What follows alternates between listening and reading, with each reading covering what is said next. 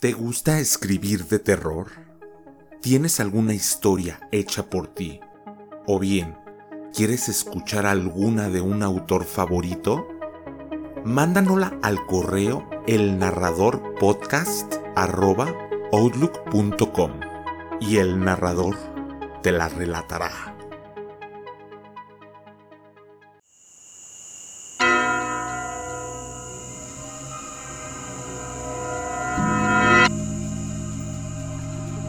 ¿Te gusta el terror?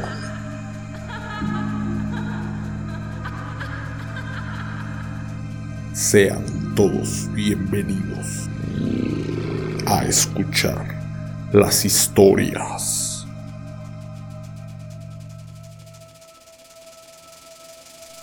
del narrador.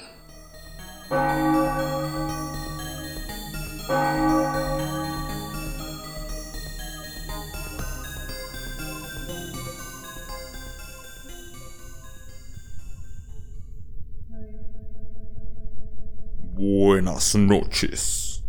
Es un gusto tenerlos de nuevo por aquí. En esta ocasión, traigo para ustedes una historia de Horacio de Quiroga, en la cual nos narra cómo una joven va perdiendo la vida poco a poco. Siéntense y disfruten de la historia. El almohadón de plumas. Su luna de miel fue un largo escalofrío. Rubia, angelical y tímida, el carácter duro de su marido heló sus soñadas niñerías de novia. Lo quería mucho sin embargo, a veces con un ligero estremecimiento, cuando volviendo de noche juntos por la calle, echaba una furtiva mirada a la alta estatura de Jordán. Mudo desde hacía una hora, él por su parte la amaba profundamente, sin darlo a conocer. Durante tres meses se habían casado en abril. Vivieron una dicha especial sin duda hubiera ella deseado menos severidad en ese rígido cielo de amor, más expansiva e incauta ternura, pero el impasible semblante de su marido la contenía siempre. La casa en que vivían influía un poco en sus estremecimientos. La blancura del patio silencioso, frisos, columnas y estatuas de mármol, producía una otoñal impresión del palacio encantado. Dentro, el brillo glacial del estuco, sin el más leve rasguño en las altas paredes, afirmaba aquella sensación de desapacible frío. Al cruzar una pieza a otra, los pasos hallaban eco en toda la casa, como si un largo abandono hubiera sensibilizado su resonancia.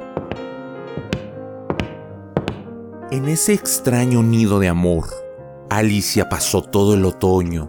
No obstante, había concluido por echar un velo sobre sus antiguos sueños y aún vivía dormida en la casa hostil, sin querer pensar en nada hasta que llegaba su marido. No es raro que adelgazara, tuvo un ligero ataque de influenza que se arrastró insidiosamente días y días. Alicia no respondía nunca. Al fin una tarde, pudo salir al jardín apoyada en el brazo de él. Miraba indiferente a uno y otro lado. De pronto Jordán, con honda ternura, le pasó la mano por la cabeza y Alicia rompió enseguida en sollozos, echándole los brazos en el cuello.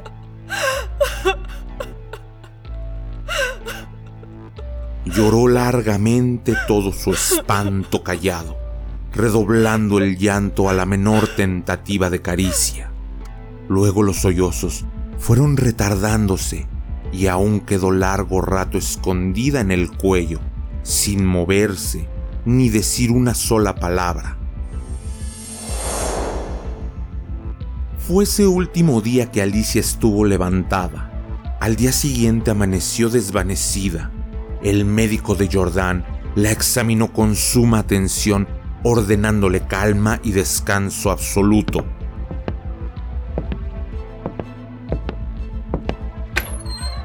No sé, le dijo a Jordán en la puerta de la calle, con la voz todavía baja.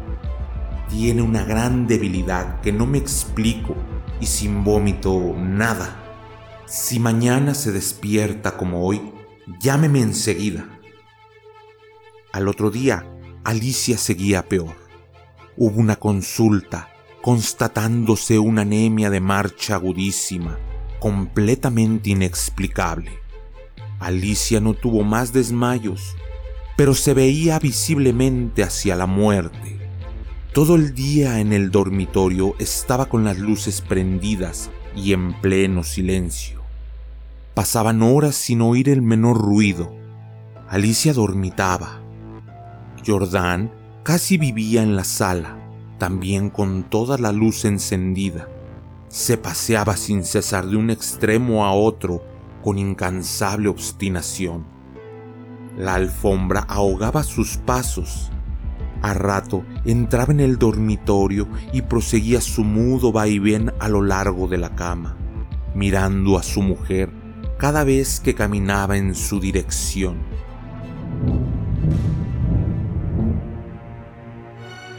Pronto Alicia comenzó a tener alucinaciones, confusas y flotantes al principio y que descendieron luego a ras de suelo. La joven, con los ojos desmesuradamente abiertos, no hacía sino mirar la alfombra a uno y otro lado del respaldo de la cama. Una noche quedó de repente mirando fijamente. Al rato abrió la boca para gritar y sus narices y labios se pelaron de sudor. Jordán, Jordán. Clamó rígida de espanto, sin dejar de mirar la alfombra. Jordán corrió al dormitorio y al verlo aparecer, Alicia dio un alarido de horror. Soy yo, Alicia, soy yo. Alicia lo miró con extravío, miró la alfombra, volvió a mirarlo y después de largo rato estupefacta confrontación, se serenó. Sonrió y tomó entre las suyas las manos de su marido, acariciándola temblando. Entre sus alucinaciones más porfiadas, hubo un antropoide apoyado en la alfombra sobre los dedos, que tenía fijos en ella los ojos.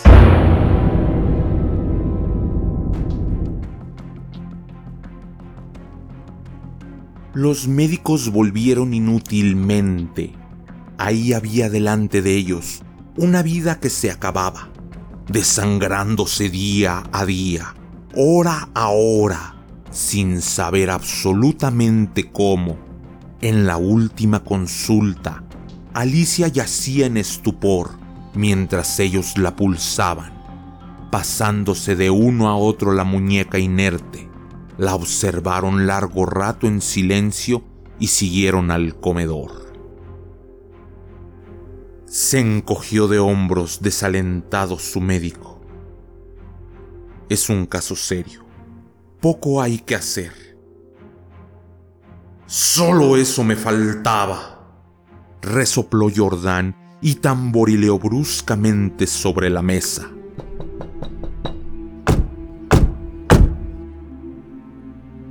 Alicia fue extinguiéndose en su delirio de anemia, agravado por la tarde, pero que remitía siempre en las primeras horas. Durante el día no avanzaba su enfermedad, pero cada mañana amanecía lívida, en síncope casi.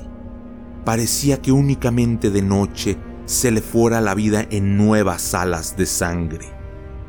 Tenía siempre al despertar la sensación de estar desplomada en la cama con un millón de kilos encima. Desde el tercer día, este hundimiento no la abandonó más. Apenas podía mover la cabeza. No quiso que le tocaran la cama, ni aun que le arreglaran el almohadón. Sus terrores crepusculares avanzaron en forma de monstruos que se arrastraban hasta la cama y trepaban dificultosamente por la colcha. Perdió luego el conocimiento. Los dos días finales deliró sin cesar a media voz. Las luces continuaban fúnebremente encendidas en el dormitorio y la sala. En el silencio agónico de la casa no se oía más que el delirio monótono que salía de la cama y el rumor ahogado de los eternos pasos de Jordán.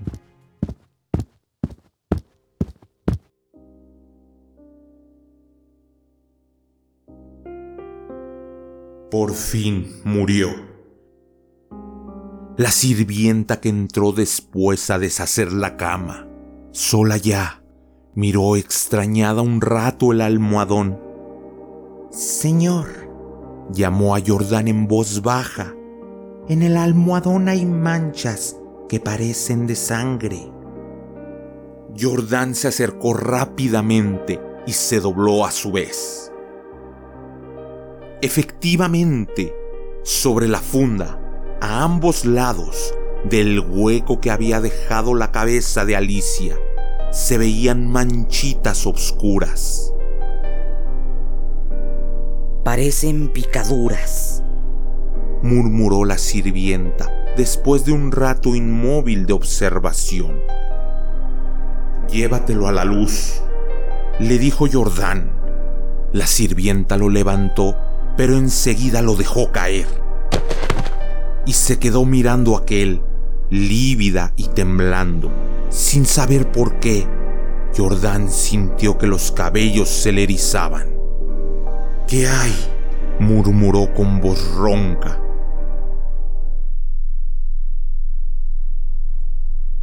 Pesa mucho, articuló la sirvienta sin dejar de temblar. Jordán lo levantó. Pesaba extraordinariamente. Salieron con él y sobre la mesa del comedor, Jordán cortó funda y envoltura de un tajo. Las plumas superiores volaron y la sirvienta dio un grito de horror con toda la boca abierta, llevándose las manos crispadas a los bandos sobre el fondo, entre las plumas, moviendo lentamente las patas velludas, había un animal monstruoso, una bola viviente y viscosa. Estaba tan hinchado que apenas se le pronunciaba la boca. Noche a noche, desde que Alicia había caído en cama, había aplicado sigilosamente su boca su trompa, mejor dicho, a las sienes de aquella chupándole la sangre. La picadura era casi imperceptible. La remoción diaria del almohadón había impedido sin duda su desarrollo, pero desde que la joven no pudo moverse, la succión fue vertiginosa.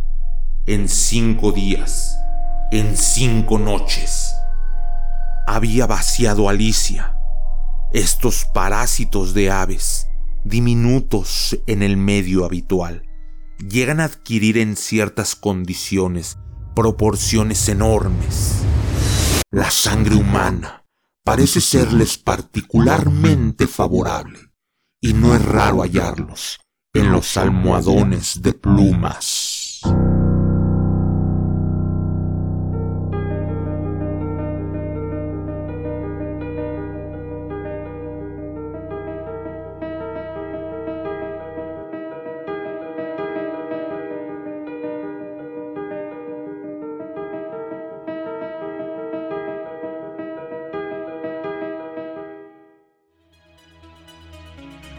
ponte en contacto con nosotros desde nuestras redes sociales.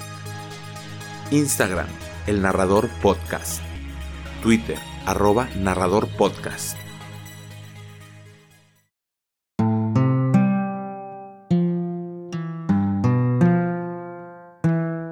Y así fue, como podemos ver, Horacio de Quiroga nos relata como un parásito nos puede llevar hasta el lecho de muerte. Por hoy, nuestro tiempo ha concluido. Pero antes de irse, díganme, ¿con qué frecuencia cambian su ropa de cama? Hasta la próxima.